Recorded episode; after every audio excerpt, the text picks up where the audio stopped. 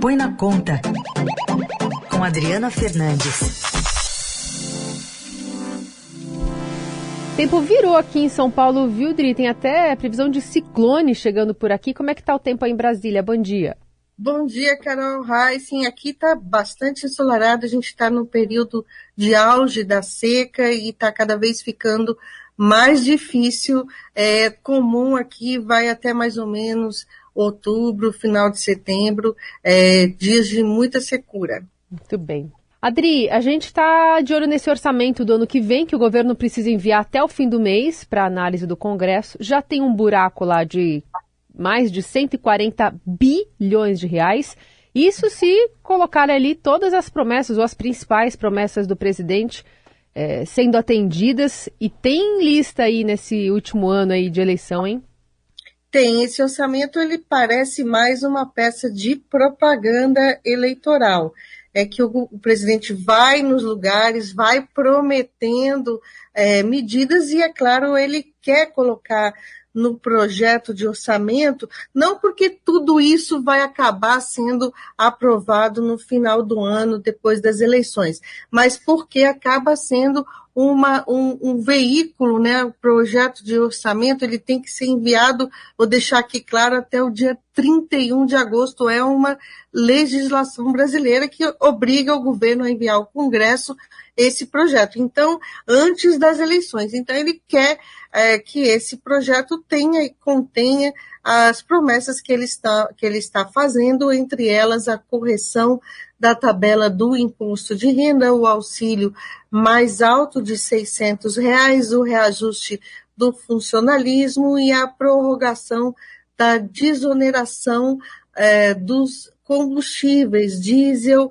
é, e também biodiesel e o, claro, a gasolina. Tudo isso não cabe no orçamento, já avisou a equipe econômica, mas algum jeitinho os técnicos vão ter que incluir alguma coisa, já tem uma reserva de 17 bilhões para a correção da tabela do imposto de renda. No caso aí é uma reserva do lado das receitas e não do lado das despesas, é o que o governo vai deixar de arrecadar, concedendo a, desonera, a, a correção da tabela, das faixas da tabela, a partir do ano que vem. É um, um, um, uma conta difícil de ser fechada e ainda mais que temos um, orçamento para o candidato Jair Bolsonaro e o orçamento do governo do presidente é, Bolsonaro são é, é, uma, é, um, é um ambiente difícil aqui, é, complexo para a área técnica é, fechar isso até o final é, deste mês. Adri, sem contar emendas também que podem mudar esse orçamento, inflar ainda mais? Sim, a expectativa é que o, que o presidente Jair Bolsonaro não vete as emendas, as chamadas emendas de relator, são 19, cerca de 19 bilhões de reais para as emendas de relator, que são aquelas que não tem, que o relator designa, não há muita transparência e são a, as emendas que dão sustentação ao chamado orçamento secreto. Tris, se a gente pensar nesse orçamento, cabe ainda aumento para ministro do Supremo Tribunal Federal e o esperado efeito cascata ainda nessa conta?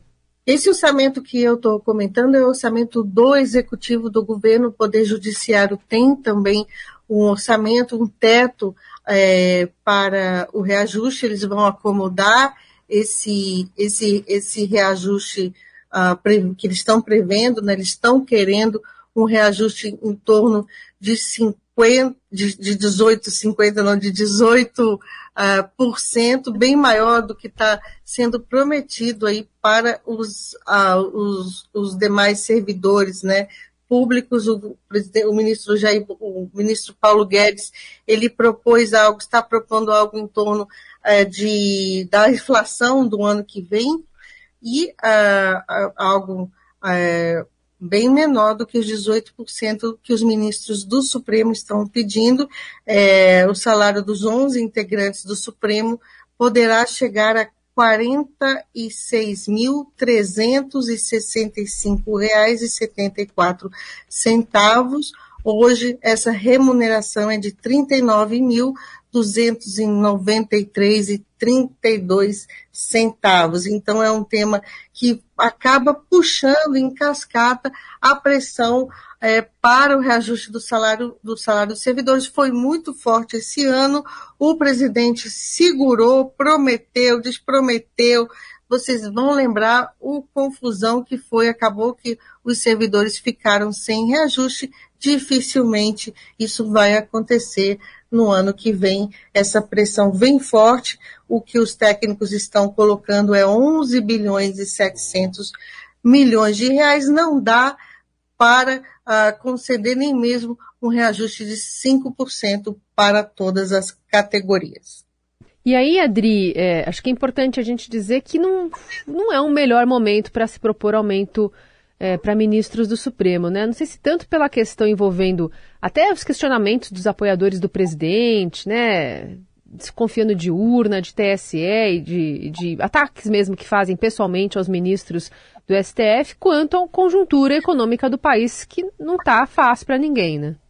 É, mas é justamente é, o problema é que o impasse se dá nesse momento porque o, o, o Poder Judiciário ele também tem que enviar sua proposta de orçamento ao Congresso para ser votada e junto com o orçamento geral da União. Da, da União. Uhum.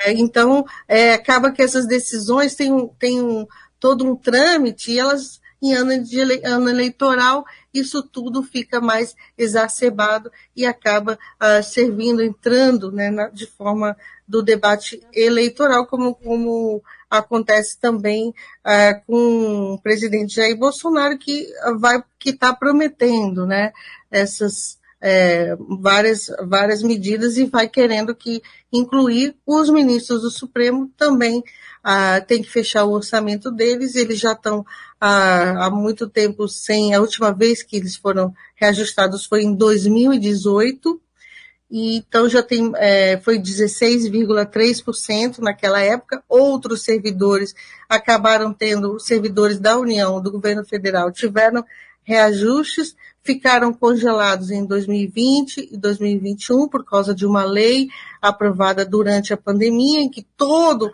o serviço público teve o salário congelado, e a pressão vem, é, Carol e Heisen, vem muito forte, porque também os servidores dos estados, os governadores, acabaram é, também é, pro, é, reajustando, esse ano estavam com caixa mais folgado, reajustando o salário dos servidores, o que não aconteceu na esfera federal e a inflação, como você está comentando aí no caso do mercado, também ah, corre, é, co corrói o salário dos servidores. A questão é que tem muitos ah, servidores, esse é um ponto ah, que a área econômica sempre coloca, que tem muitos servidores que estão com salário bem acima da é, da, do, daqueles que podem ser comparados com a iniciativa privada é um grande problema para o ano que vem, esses, ah, o reajuste dos salários.